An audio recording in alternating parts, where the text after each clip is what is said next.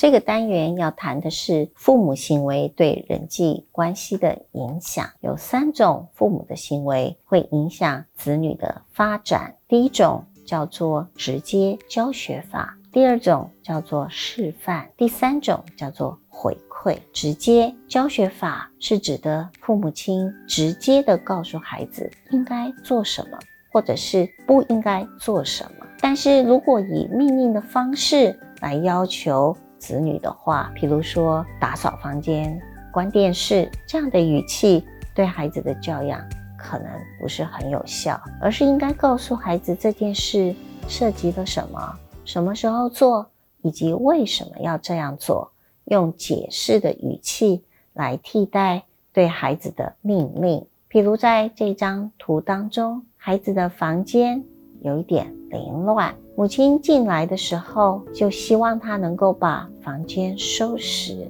子女的回答是：“好啊，等一下会收。”但是母亲对孩子目前的行为不是很满意，希望他不要再划手机了。小朋友回答的是：“知道了，不要再念了。”但是母亲离开的时候，以一个比较命令的口吻，或者是责备的口吻说。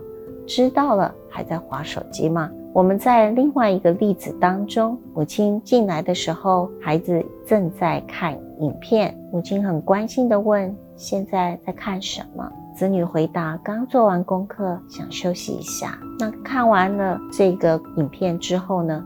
要早一点去休息。孩子的回答是：“有规划进度，希望。”母亲不要担心，这样的两个例子当中，我们就会发现，直接教学的方式对孩子是经常发生的，而且父母亲对孩子的直接教导的态度，对于孩子接受的程度是很有影响的。我们也可以透过直接教学的方式来帮助孩子掌握社交以及情感的技能。父母亲可以向孩子解释情绪和行为之间的关系，比如说小华很伤心，因为你弄坏了他的蜡笔，这样子小朋友可能就知道因果的关系，情绪和行为之间的连结。父母也可以教孩子如何去应应比较困难的社交情境。通常接受父母这些教导的孩子，往往。有比较高的社交技能，跟父母之间的相处也比较融洽。第二种方式叫做示范，那就是孩子透过观察，从父母亲的行为当中学习，而能够表现出类似于观察到的行为。透过观察而来的学习，有的时候也会学到不应该做的事，比如说看到。攻击另外一个小朋友，可以得到他的玩具，这样子的情况，可能我们会认为供给是可以效仿。或者是学习的，又例如年长的兄弟姐妹打闹的时候，不小心跟朋友有肢体上面的一些接触，父母亲就惩罚哥哥或姐姐。对于年幼的孩子，就会学到用肢体的方式，可能不是一个很好的行为。透过观察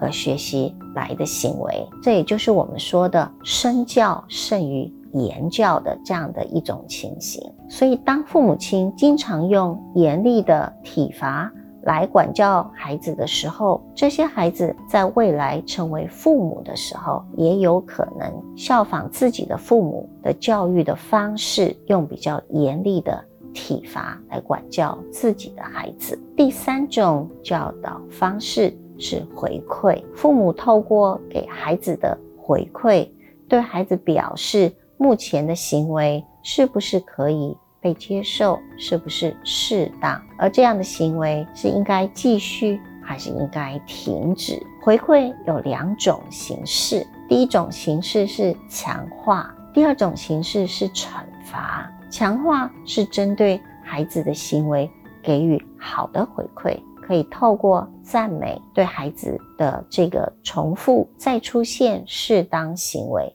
有所鼓励。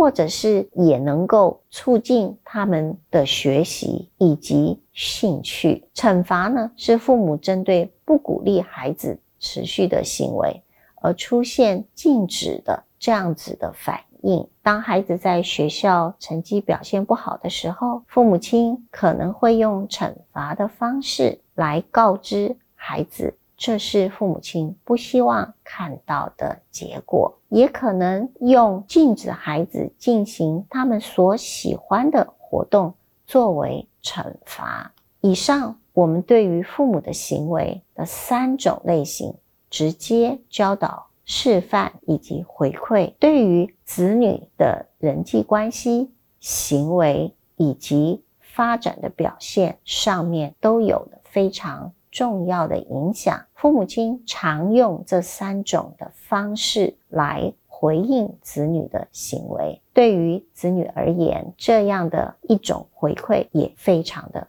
重要。